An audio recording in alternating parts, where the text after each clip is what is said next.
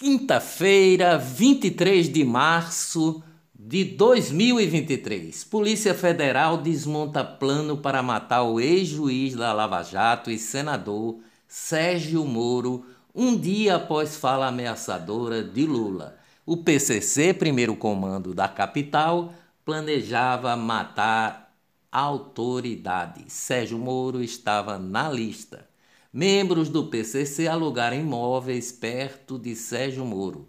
Polícia Federal deflagrou operação ontem para prender criminosos, mas as investigações estavam sendo feitas desde 2022. A PF prendeu nove suspeitos de planejarem o atentado contra Moro. Polícia PCC gastou 5 milhões para resgatar Marcola e atacar Moro.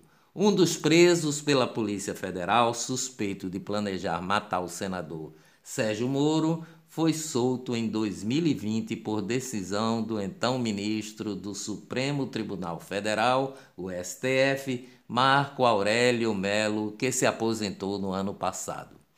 Polícia Federal diz que o PCC monitorou Moro em posto de gasolina de Curitiba. A facção teve acesso a imagens de câmeras de segurança de estabelecimento frequentado pelo senador Moro. Plano para matar Moro incluía bunker para armazenamento de armas. O plano de atentados contra as autoridades do Brasil é uma tentativa de retaliação contra a remoção de 22 lideranças do primeiro comando da capital, o PCC, para o sistema penitenciário federal em 2019. Moro desagradou a facção por acabar com as visitas íntimas no nos presídios federais, ainda quando era ministro da Justiça. O promotor de justiça Lincoln Gaquia do Ministério Público de São Paulo, que, como Moro era um dos alvos do planejamento de assassinatos do PCC, por sua atuação firme no combate ao crime organizado. Petrobras anunciou a redução do preço do diesel para as distribuidoras. A queda será de 18 centavos por litro e passa a valer nesta quinta-feira. Na segunda reunião do governo de Lula, os membros do COPOM, Comitê de Política Monetária do Banco Central, decidiram manter a taxa da economia nacional de juros, a Selic, em 13,75% ao ano. O anúncio foi feito ontem, ao final do segundo dia de encontro contrariando o que o presidente queria. Olá, eu sou o jornalista Ivan Maurício e estas são as notícias mais importantes do dia. Tudo o que você precisa saber para ficar bem informado em apenas 10 minutos. Lula e Raquel Lira assinam acordo que encerra a disputa por Fernando de Noronha presidente Lula anunciou ontem a retomada do programa de aquisição de alimentos, política voltada para o fortalecimento da agricultura familiar. O governo federal também anunciou a liberação imediata de 8 milhões e 600 mil para obras de prevenção nas áreas de encosta de risco em Recife. Durante o evento de relançamento do programa de aquisição de alimentos, os professores do Recife, que deflagraram greve na última terça-feira, cobraram o prefeito João Campos o pagamento do piso salarial. Eles foram ao ginásio Geraldão. Os profissionais de enfermagem também foram ao ginásio Geraldão lutar pelo piso da categoria. Já os metroviários foram ao Geraldão, ao Geraldão criticar privatização do metrô do Recife.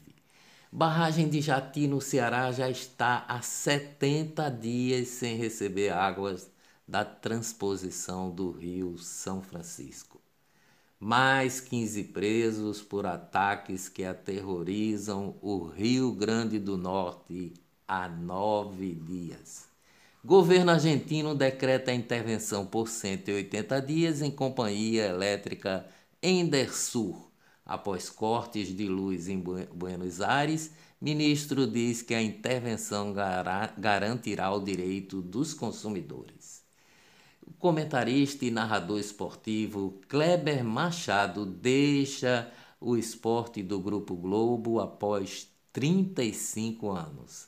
Economia no Brasil. A Confederação Nacional das Indústrias registrou em março recuo na confiança do setor da indústria de todos os portes. O maior, o mais expressivo foi o notado nas pequenas empresas, nas quais o índice de confiança do empresário industrial caiu 1,1%, atingindo 48,5 pontos. Com a queda, o indicador se distanciou da linha dos 50 pontos, o que demonstra falta de crédito dos empresários. O preço médio do frete por quilômetro aumentou 11% ante janeiro e fechou o mês de fevereiro em 7,88 reais. Apontam os dados do levantamento do índice de frete Repom, o IFR. O aumento foi impulsionado pelo frete do agronegócio, que subiu 27% na comparação mensal, e pelo início da safra de soja, já que o custo do transporte da soja aumentou 10%. Na comparação com fevereiro do ano passado, a alta do preço médio do frete por quilômetro foi de 20%. Finanças no Brasil e no mundo.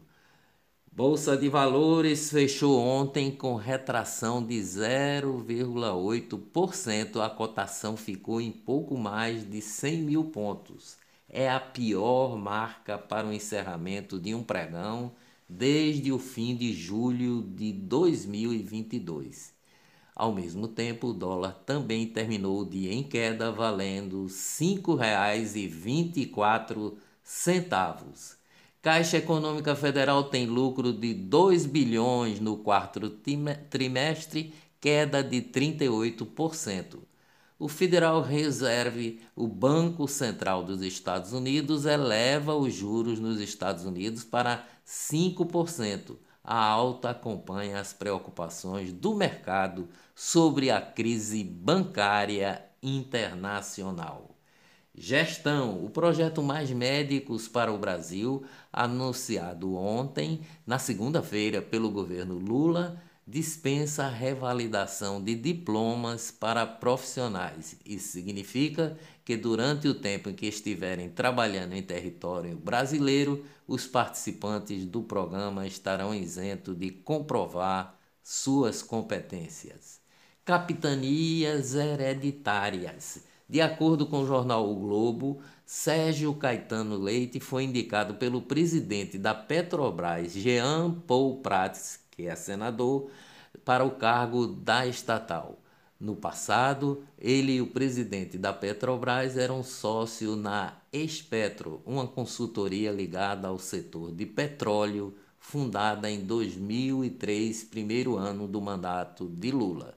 Sérgio Caetano Leite também atuou como subsecretário do consórcio Nordeste, enquanto que o colega foi senador pelo Rio Grande do Norte e a esposa dele, Fernanda Caetano Leite, era assessora parlamentar de Jean Paul Prates no Senado. 8 de janeiro, o presidente do Senado, Rodrigo Pacheco, enfim marcou a primeira sessão do Congresso Nacional para fazer a leitura do requerimento da Comissão Parlamentar Mista de Inquérito do 8 de janeiro, a CPMI a sessão será realizada entre dia, os dias 11 e 14 deste, de abril deste ano. Lute e melhores dias virão com certeza. Até amanhã, se Deus quiser.